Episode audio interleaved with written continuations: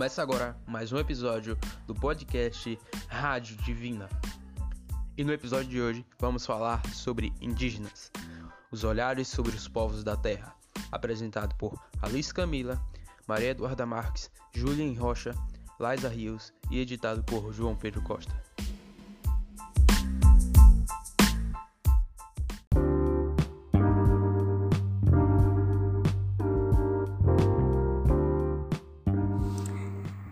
População indígena atualmente no Brasil.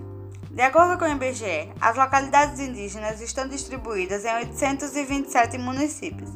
Desse total, 632 são terras oficialmente delimitadas.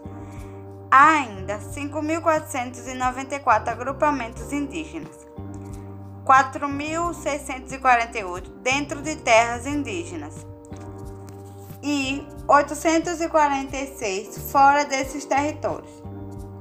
Conforme a classificação do Instituto, do Instituto, localidade é todo lugar com um aglomerado permanente de habitantes. Agrupamentos são um conjunto de 15 ou mais indivíduos em uma ou mais moradias contíguas, até 50 metros de distância, que estabelece vínculos familiares ou comunitários.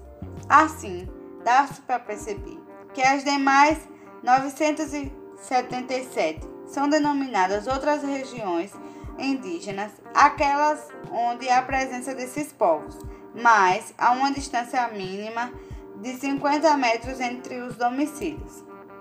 Panorama detalhado. Este mapeamento dá um panorama detalhado da presença indígena nos municípios brasileiros ele poderá ser usado por órgãos públicos e organizações das sociedades civis nas diversas ações do enfrentamento da pandemia, já que associa os dados do cadastro das, das localidades indígenas com as informações geoespaciais e populacionais geradas a partir do censo de 2010, fornecendo informações das novas dinâmicas dessa população no território, afirma o gerente de territórios tradicionais e áreas protegidas do IBGE, o Fernando Damasco. De acordo com o censo daquele ano, havia 896.917 indígenas no Brasil, sendo que 517.383 viviam em terras indígenas. A região norte concentra a maioria das localidades indígenas, sendo que nela contém 4.504 pertencentes ao grupo de 63,4% do total de localidades indígenas. Depois vem a região Nordeste, com 1.211. Após vem a Centro-Oeste, com 713. Em seguida, a Sudeste com 374 e por fim a Sul com 301. Apenas o Amazonas tem 2.602 localidades indígenas. Dos 10 municípios com maior concentração, 7 estão nesse estado. A cidade de São Gabriel da Cachoeira tem 429 das terras oficiais delimitadas, 305 estão no norte, quase metade no Amazonas, contabilizando 148 terras oficialmente delimitadas. Em seguida vem o Mato Grosso, o Mato Grosso com 73 e o Pará com 54.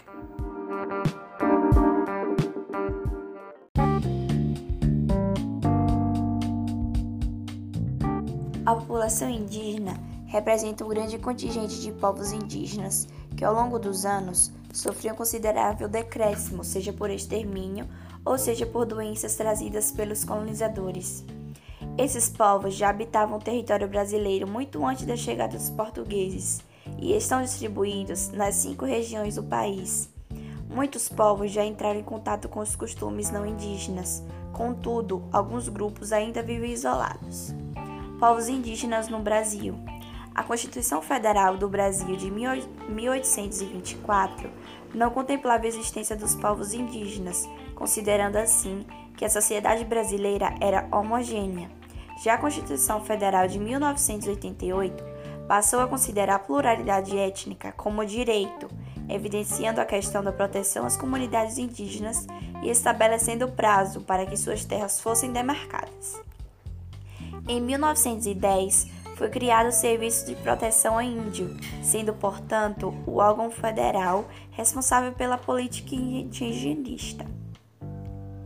Já em 1967, foi criada a Fundação Nacional do Índio, a FUNAI, cuja função era relacionada à delimitação, à demarcação, à regularização e ao registro das terras indígenas, e também de responsabilidade do órgão coordenar e implementar as políticas de proteção aos povos indígenas.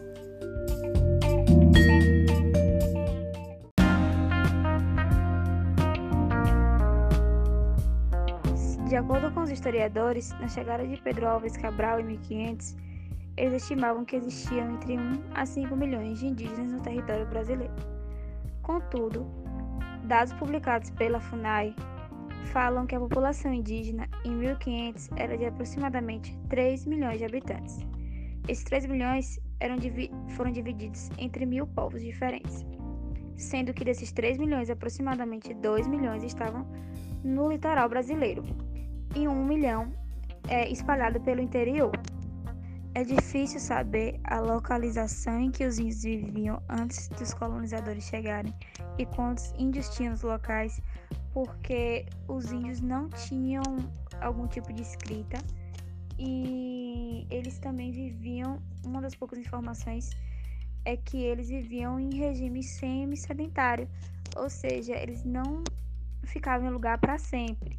Eles ficavam uma, uma boa quantidade de tempo até esgotar todos os recursos naturais do local.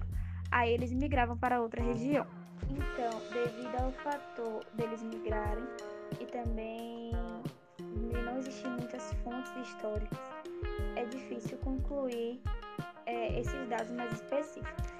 E dentre todos os grupos indígenas, os tupis e os guaranis é os que mais se destacam por entrarem em contato primeiro com os colonizadores e por formarem os dois maiores grupos em quesito população. Os tupis, eles formavam o maior grupo e suas tribos iam desde o Rio Grande do Norte até o Rio Grande do Sul.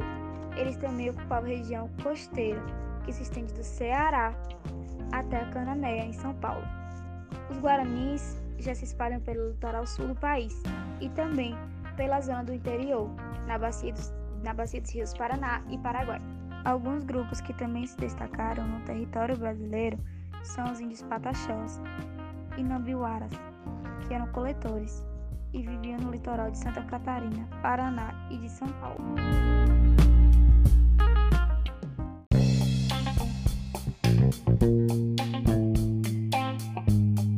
O Brasil possui 350 etnias espalhadas por todas as regiões do país.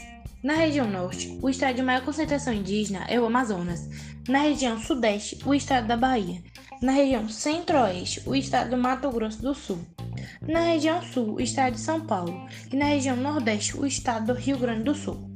A soma total dá-se em média 896.917 pessoas. Dentre elas, 324.834 são habitantes das cidades e 572.083 são habitantes de áreas rurais o que corresponde a aproximadamente 0,47% da população total do país. Já o, centro, o Censo Demográfico de 2010 divulga a existência de 274 línguas indígenas, com exceções das línguas originárias de outros países. A etnia com maior número de indígenas é a etnia Ticunã, com cerca de 46 mil indígenas.